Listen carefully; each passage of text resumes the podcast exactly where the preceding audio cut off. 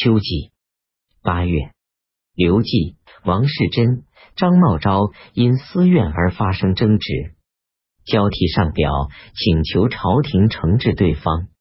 戊寅二十三日，宪宗任命给事中房氏为幽州、承德、义武宣慰使，使他们和解。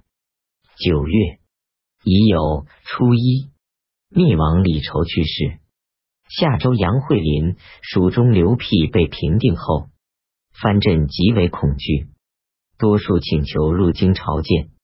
镇海节度使李也感到不安，请求入京朝见。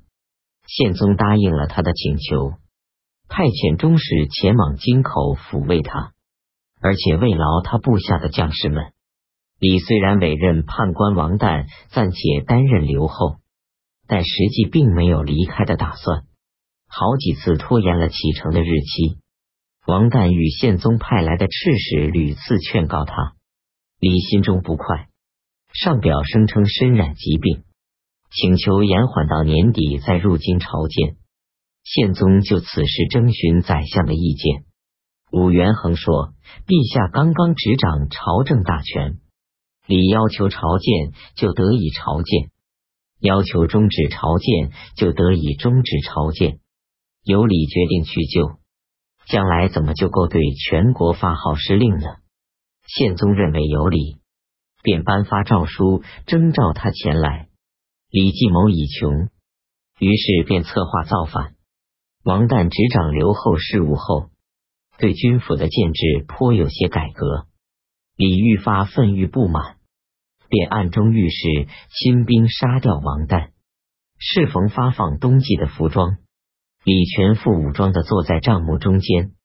正当王旦与宪宗赤使进帐谒见时，有数百名将士在庭院中喧噪着说：“王旦是什么人？竟敢擅自掌管军中事务？”于是将士们将他拖了出来，割碎了他的身体吃掉。大将召集出来劝慰阻止将士们，大家又将他割碎了吃掉。将士们用兵器直指宪宗赤使的脖颈痛骂，准备将他杀掉。李佯装大惊，将他救了下来。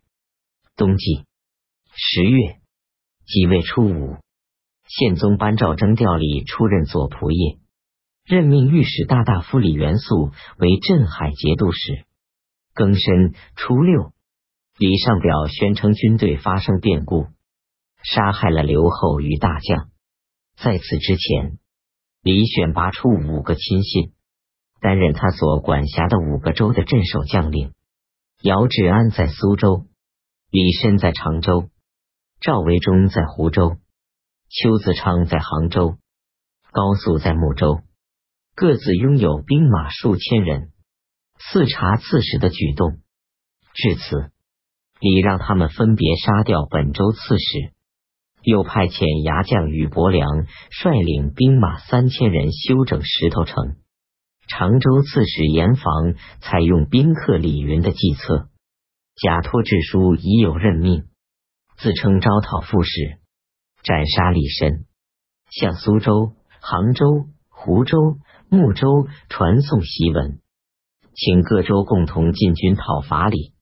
湖州刺史辛密暗中募集乡里子弟数百人，在夜间袭击赵维忠的营地，并将赵维忠斩杀。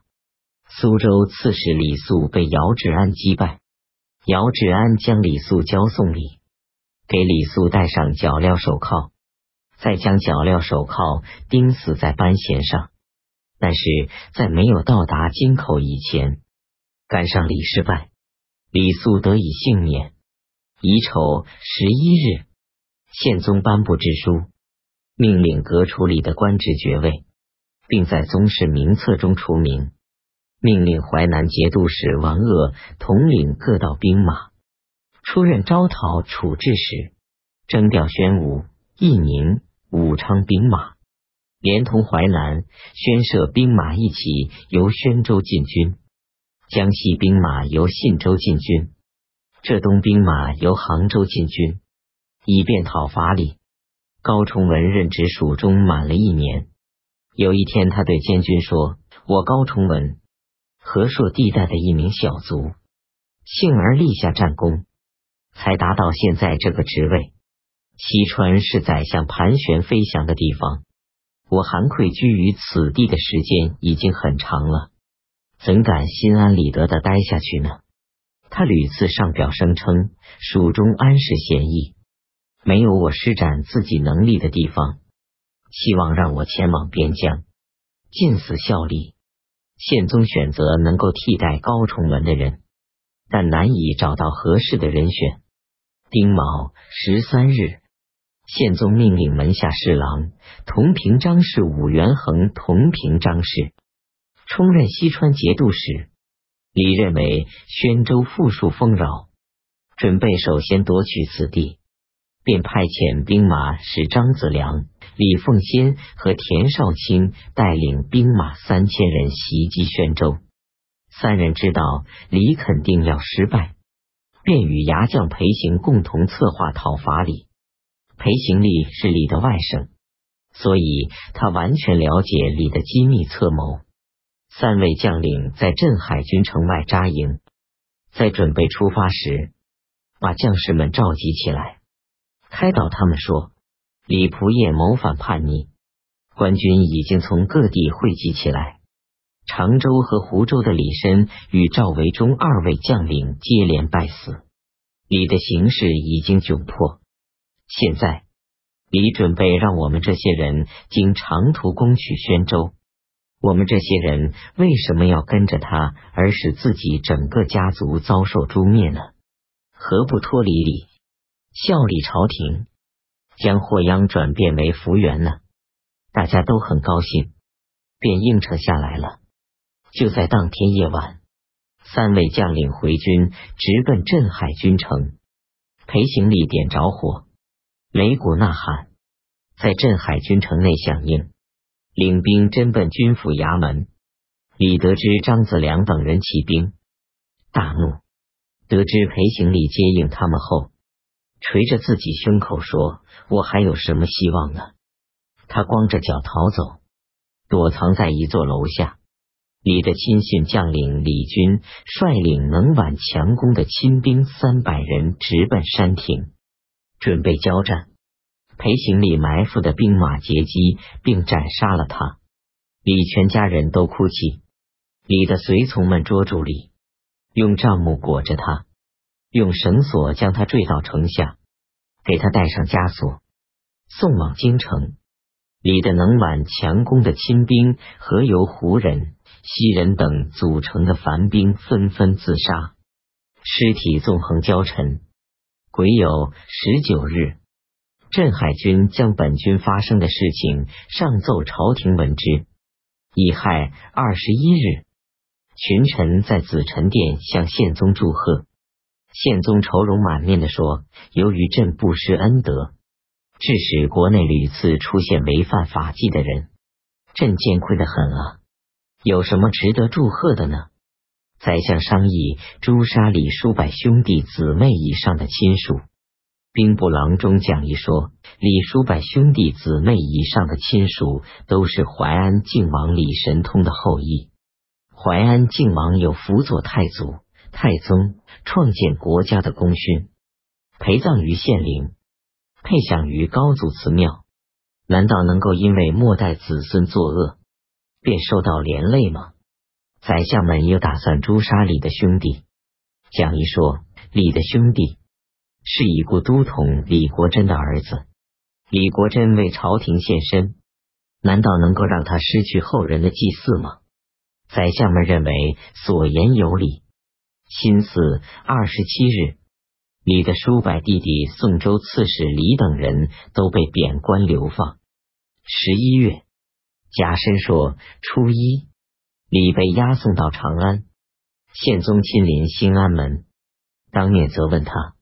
李回答说：“我起先并没有造反，是张子良等人教我这样做的。”宪宗说：“你身为主帅，既然张子良等人策划造反，你为什么不将他们杀了，然后再入京朝见？”李无法回答了。于是将他连同他的儿子李师回一并腰斩处死。有关部门请求拆除李祖先的坟墓和家庙。御史中丞卢坦进言说：“李父子遭受诛戮，已经足以抵罪。过去汉宣帝诛杀霍禹，并不处罚霍光；本朝前代诛杀房遗爱，并不牵连房玄龄。康诰说，在父子兄弟之间，无论谁触犯刑法，都不能互相牵连。何况因礼作恶，而要牵连五代祖先一起治罪呢？”于是作罢，有关部门没收李家财，准备运到京城。翰林学士裴宇、李将进言认为，李过度奢侈，残酷掠夺润、穆、长、苏、胡、杭六州百姓，使自己家富有，甚至滥杀无辜，从中夺取资财。陛下怜悯百姓，无处说理。所以征讨并诛杀了他。现在要将没收的金银丝帛装载乘车，转运京城，恐怕会使各地的人们感到失望。希望将里的物资钱财颁赐给浙西的百姓，用以代替他们今年应交纳的赋税。宪宗嘉许赞叹良久，随即听从了他的建议，昭义节度使卢从实。在内与王世贞、刘季暗中交往，在外却向朝廷进献计策，请求谋取太行山以东的魏博、恒济等藩镇，擅自率领兵马东进。宪宗传召，并命令他返还昭义，他却托称移兵前往行州、禹州，就地获取给养，不肯按时奉行诏书的指令。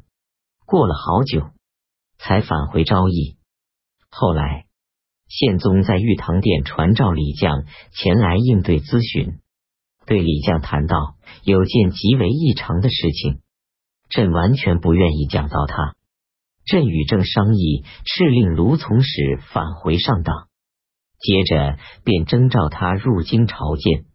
正却将此事泄露给卢从实，让他声称上党缺乏粮食。需要移兵崤山以东，就地取得粮食给养。作为人臣，辜负朕达到如此程度，将应当怎么处置他呢？李将回答说：“假如确实是这样，诛戮整个家族的罪罚还有余。然而，郑与卢从史肯定不会自己说出去。陛下是从谁那里得到消息的呢？”宪宗说：“是李吉甫秘密奏报的。”李将说：“我私下里听到士大大夫的评论，称许正是一位德才兼优的人，恐怕他不会这样做的。或许是他的同事中有人打算独揽朝廷大政，急防正得到宠幸，居己之先吧。希望陛下再深入验查此事，不要让人说陛下是在听信谗言啊。”宪宗停了许久，才说：“的确如此，朕肯定不至于干出这种事情。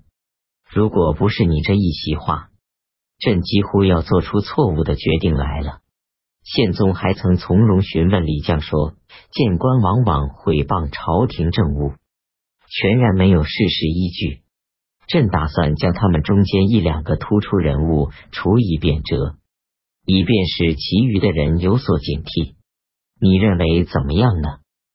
李将回答说：“这大概不是陛下的本意，肯定有邪恶臣下蒙蔽陛下视听的事情发生。臣下的私欲声，都是与主上的喜与怒相联系着的。有勇气开口进谏的能有几人呢？即使有人进谏，也都是经过日日夜夜的思量，朝朝暮暮的删减。”极致谏言得以送交到上面来时，所剩已经没有十分之二三了。所以主上勤勉不怠的寻求贵贱，还怕无人进谏，何况要对谏官处以罪罚呢？倘若如此，就会让天下之人闭口不言，这可不是国家之福啊！宪宗赞赏他的进言，于是不再贬谪谏官。